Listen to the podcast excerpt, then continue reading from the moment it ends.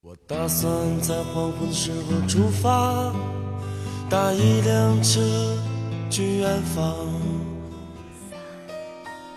夜晚的声音让炙热的阳光变得遥远，思绪却可以在蝉鸣和青草乡间荡漾。我来到你的城市。你来微信收听拿铁磨牙时刻。爱是什么？我还不知道。拿铁味道，素描一段时光。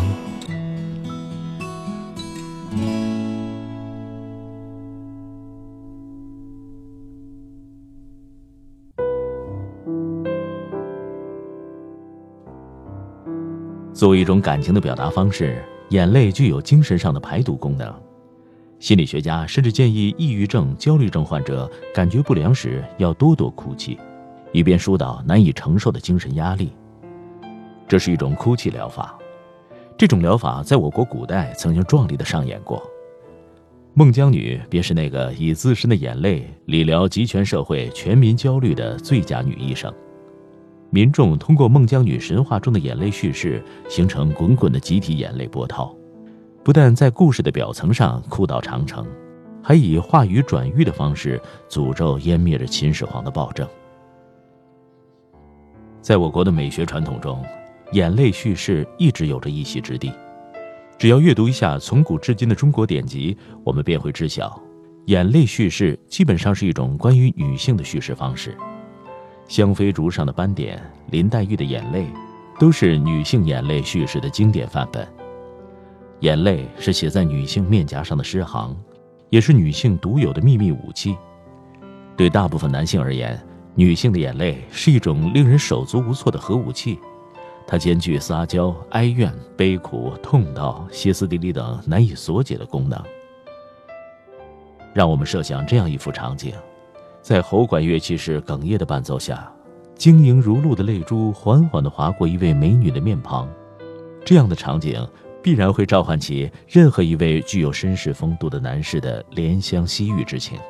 当然，女性的眼泪叙事要看她所面对的课题。林黛玉可以对多情男儿贾宝玉如此哭泣，却万不可对肌肉男武松如此哀厉。没准不懂眼泪诗学的武二郎，面对林妹妹的眼泪，心烦意躁，一拳砸下来。如此一来，林妹妹的眼泪叙事不但会丧失全部美学语义，还会使得美人花容失色，口鼻血溢。由此可见，无论神话还是小说、电影，所有的眼泪叙事都具女性的阴柔特征。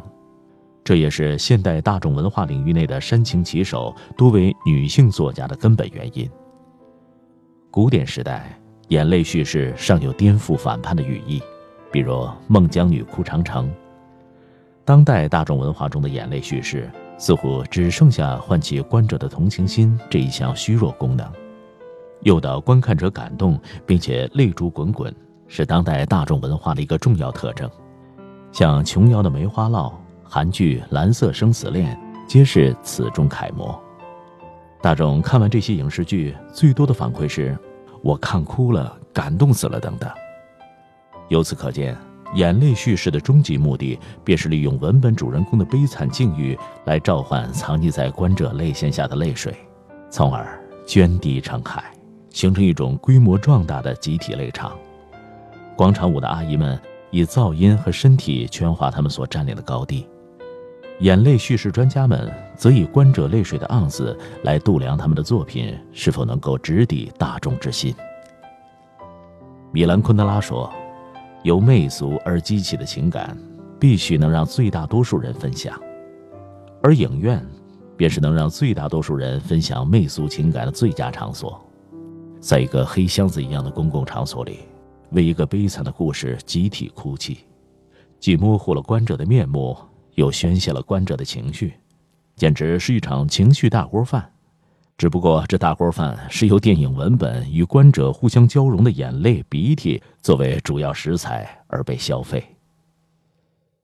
对国人而言，眼泪是一件容易的事儿；如何将流泪升华至思维，则是一件极端困难的事儿。因为我们从小就被各种各样的感人故事所饲养，诸如某名人在图书馆阅读时留下的脚印，某某英雄炸碉堡等等。这种教育唯一的后果就是，我们被训诫成了一种感情极度发达、理性思考能力几乎为零的羊。羊的一大特征便是喜欢被头羊所引导。前两天看到一则新闻，说西北有一群羊，因为头羊的判断性失误，群羊纷纷跟着跳崖壮烈牺牲。很多人如同羊群里的羔羊一样生存。对像羊一样的人来说，流泪是直接的情感反应，思考则要累积脑细胞。所以，像羊一样的人最喜欢消费的就是煽情文本。被像羊一样的人深爱的于丹式的煽情文本，便是一大佐证。多情很容易，感动也很容易，尤其是一大群人在一起感动。我记忆里最深的一次群体感动，就是小时候由学校组织看电影《妈妈再爱我一次》，影院里一片呜咽声，我的那位同桌更是哭得泪流满面，不能自抑。还是我递给了他一块手绢才止住了他可笑的哽咽。米兰昆德拉说：“媚俗的根源，就是对生命的绝对认同。”而我认为，媚俗最最根本的缘由在于对崇高情感的绝对认可。因为爱 A，所以 A 就一定完美无缺。这个推理公式可以应用在任何崇高情感的狂热之上。像羊一样的人，在这个情感公式里实现了双重谋杀。因为拒绝理性，所以谋杀了理性；因为爱客体，所以谋杀了客体的真实存在性。真正的电影大师不会利用简单的煽情手法达到艺术核心。我们只要看看哈内克的影片《钢琴教师与爱》，就会明白，大师级导演如何冷峻隐忍地呈现人性的复杂性。看过电影若干年以后。我都能记起钢琴教室里的最后一个镜头。女主角一个人走在街头，带着她胸前不可遮掩的自我刺杀的创口，与整个人流逆向而行。这才是艺术精品的最佳归宿，是大脑，而不是泪滴。女主角的创口深深地烙进观者的脑细胞，给予观者震撼性思考，而不是被观者的泪光所映照。泪水流完的那一刻，便如废弃的纸巾一样抛进垃圾桶。法国人文底蕴丰厚，艺术生态正常，当然不会把低端的大众消费品归于精品一栏。我们的艺术生态一向紊乱，这里汇集了骗子、乞丐、抄袭犯等等江湖大忽悠，再加上资讯资本的推波助澜，于是作为像羊一样的观众们，只能认为感动。便是衡量一部影片好坏的最高标准，眼泪便是赠送给一部影片的最佳赞颂。一百年前，蔡元培便开始在这块多灾多难的土地上倡导美育。他说：“人人都有感情，而并非都是伟大而高尚的行为。这由于感情推动力的薄弱，要转弱为强，转薄为厚，有待陶养。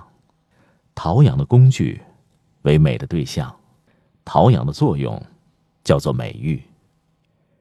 一百年后，大多数中国人的审美仍旧活在感情推动力的薄弱之中。我们的历史便是原地打转的照着眼部的驴子的历史。什么时候民众的审美能从简单的眼泪叙事上升到理性思维，便是民族曙光的真正到来之时。